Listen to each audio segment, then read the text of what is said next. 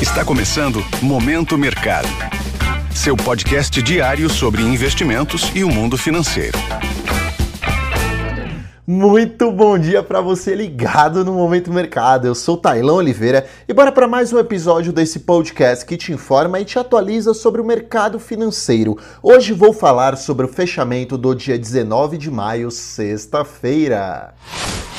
Cenário internacional. No exterior, as bolsas americanas encerraram todas em queda. O impasse em relação ao aumento do teto da dívida pública americana vem marcando negativamente o sentimento dos investidores. Recordando que, caso democratas e republicanos não cheguem a um consenso em relação a este ponto, a maior economia do mundo poderia caminhar para um calote de sua dívida pública, o que seria catastrófico ao mercado financeiro. A curva de juros dos títulos americanos, considerados mais seguros do mundo, teve tom de abertura em meio a discurso do presidente do Banco Central dos Estados Unidos, informando que a inflação se demonstra persistente, indicando possível manutenção de juro em patamar elevado por mais tempo. O índice DXY, que mede o desempenho do dólar ante seis moedas fortes, apresentou enfraquecimento.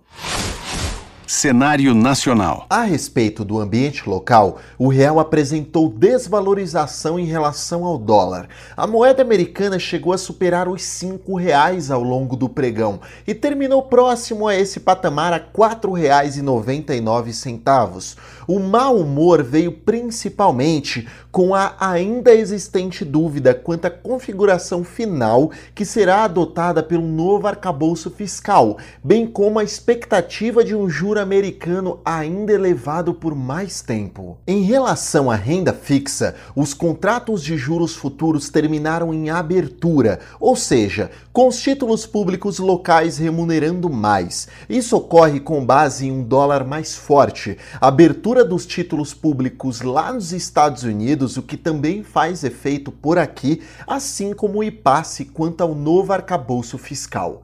Sobre o IBOV, o índice teve desempenho destoante da renda fixa e do câmbio e fechou em alta. A sexta-feira passada concluiu a quarta semana consecutiva do Ibovespa no positivo, o levando ao patamar de 111 mil pontos ao longo das negociações.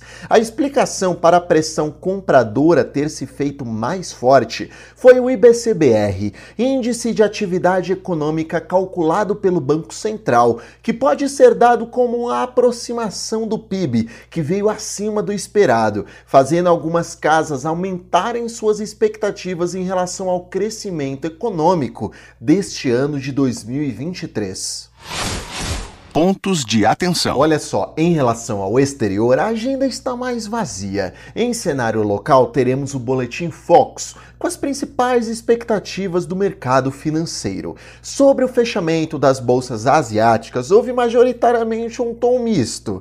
Na Europa, as bolsas até o momento estão demonstrando um tom levemente positivo e os futuros de Nova York vão na mesma direção. Dessa forma, termino mais um Momento Mercado. Desejo a você um ótimo dia. Fui!